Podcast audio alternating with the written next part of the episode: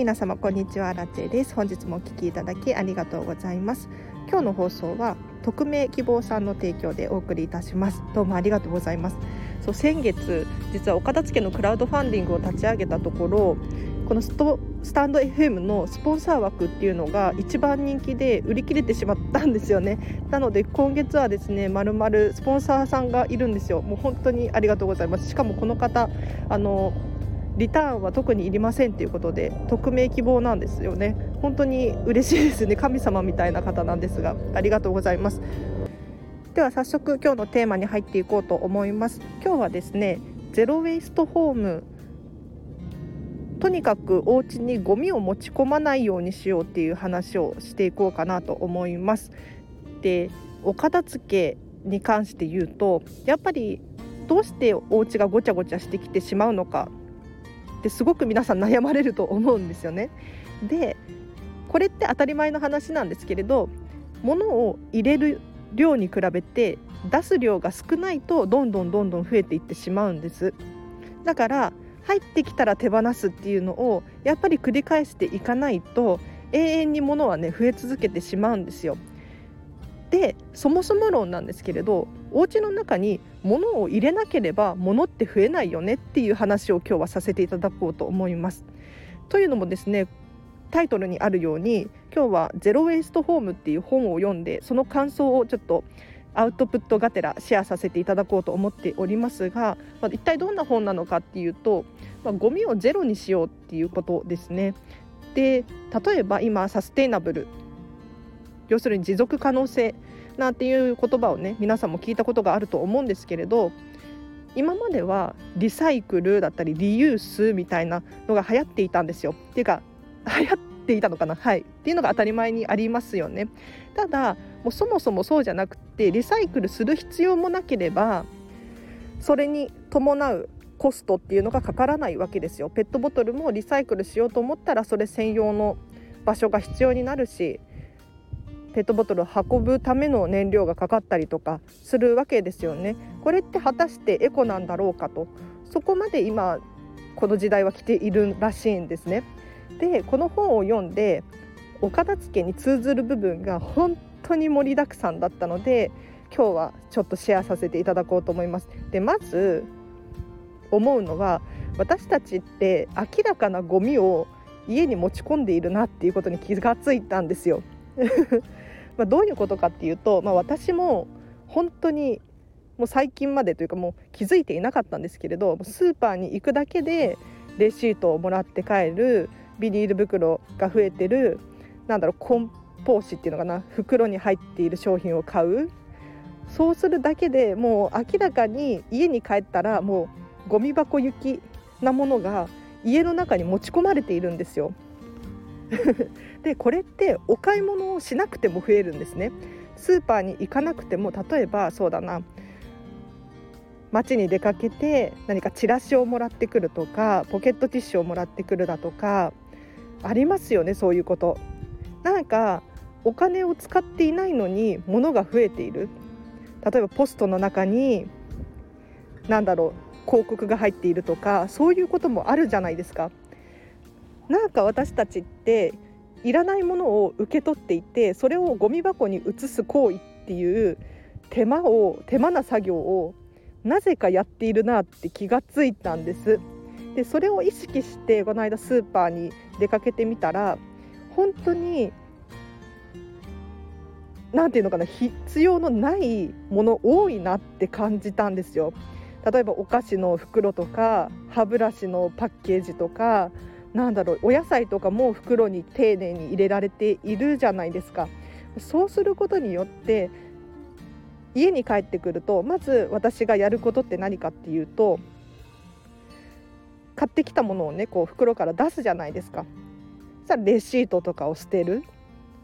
で袋から出して袋を捨てる。これ本当に無駄だよねって思えたんですね。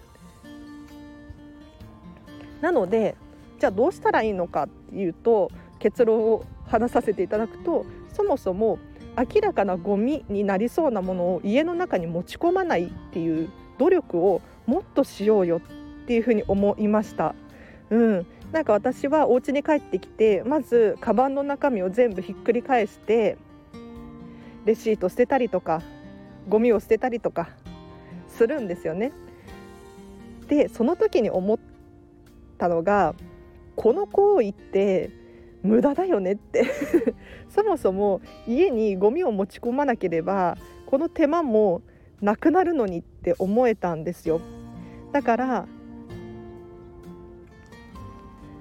例えばレシートも受け取らないように努力してみたりとか袋もなるべく入っていない商品を買うとかすることによってお家の中でやらなければならないことが減る減りますよね。でさらにお家がまあごちゃごちゃしてこない結構ゴミを捨てるだけで手間だったりするじゃないですか。ね、でいつの間にかペットボトル溜まってるとか あるんですよ。だったらそもそも論持ち込まなければいいなって思えたんですね。で私常々思っていたんですけれどゴミ箱が好きじゃないんですよ。ゴミ袋も好きじゃない。どういうことかっていうと見た目が可愛いゴミ箱ってあんまりないなってまあ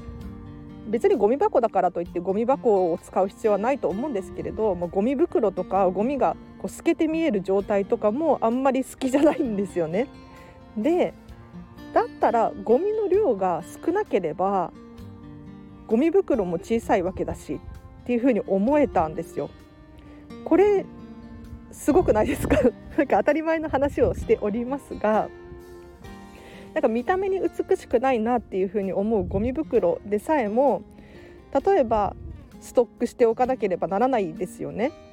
ただゴミの量が減ればストックしておかなければならないゴミ袋の量も減るんですよ。だからすっきりする余計にすっきりするなって思えたんですなのでぜひこの本読んでほしいな本当におすすめです岡田付に通ずる部分がたくさんたくさんあってあゴミを減らす努力をすることによって地球にも優しいし自分にも優しいしなんか見た目もすっきりするしっていいことずくめだなって思えたのでぜひ参考にしてみてほしいです。では今日はここまでにします。で今日の合わせて聞きたいを紹介させてください。今日はですねこんまりメソッドを終えると幸福になれる科学的な根拠っていうテーマで話した回がありますのでぜひ参考にしてほしいんですがこれどういうことかっていうとなんか私が最近読んだ本なんですけれど人の幸福感幸福度っていうのは48%がもう遺伝で決まっちゃってるよっていうふうに書かれていたんですね。で残り10%前後が収入だったりとかなんだろう知名度とか権力みたいなところになってくるんですで私たちが実際にコントロールできるのっていうのはその残りの部分なんですね。でこの残りの部分をじゃあどうやってコントロールすることができるのかっていうと私はコンバリメソッドだと思うんです。というのもこれ全部話しちゃいそうですね。あの人って過去の出来事だったり未来の不安によってストレスが溜まったりとかなんだろう幸福感が下がっていってしまうんですよ。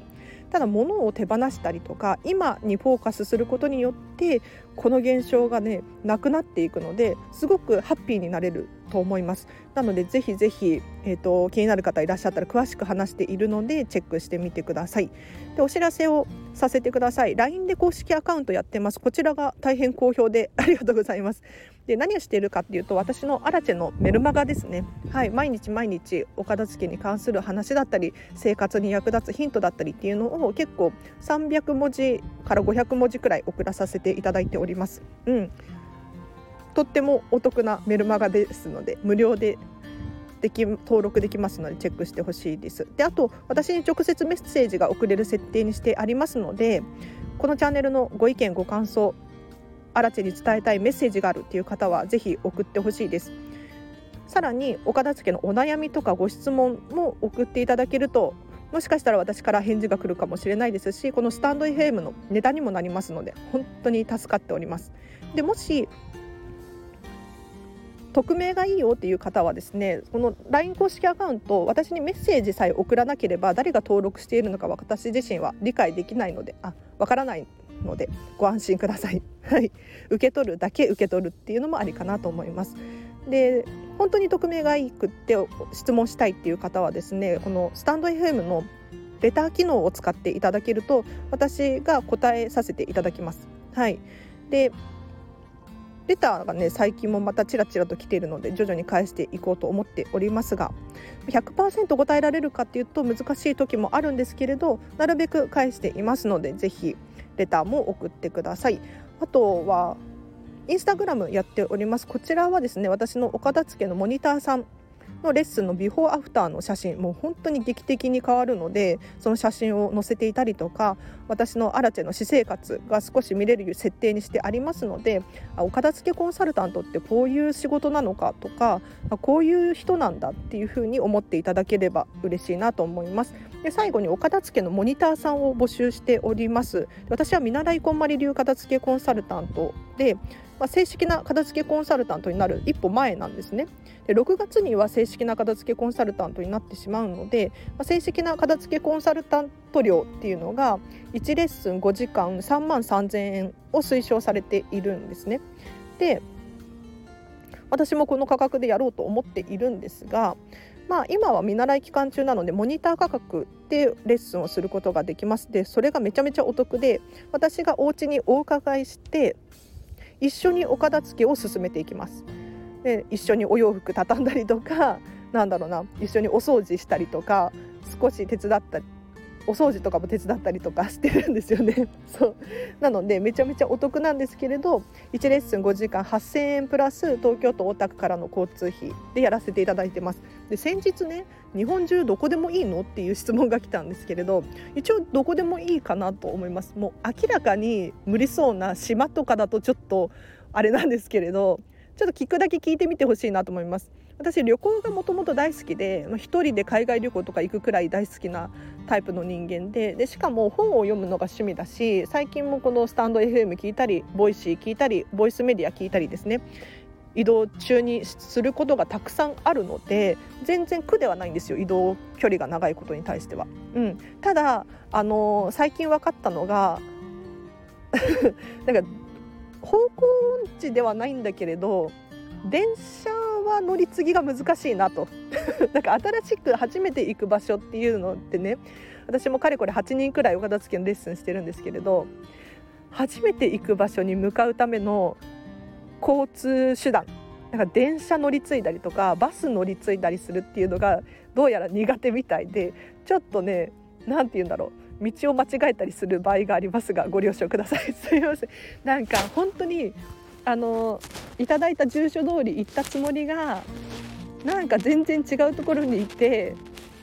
迎えに来てもらったらっていうこともあったりとかして本当にまあダサいんですけれどはい。あのそれだけ注意していただければっていう感じですね。なんか分かりやすい住所の説明とかあとは駅まで迎えに来ていただけると助かります。はい。すいません。ということでこんな感じですね。あの実はこの放送を2回目なんですよ。収録2回目で同じ話を2回撮ってます。というのも今日風が強くってもしかしたらこれも入っちゃってると思うんですが1回目の放送風が入りまくっていて聞き取りづらすぎてもう消します。で今日2回目なんですよ。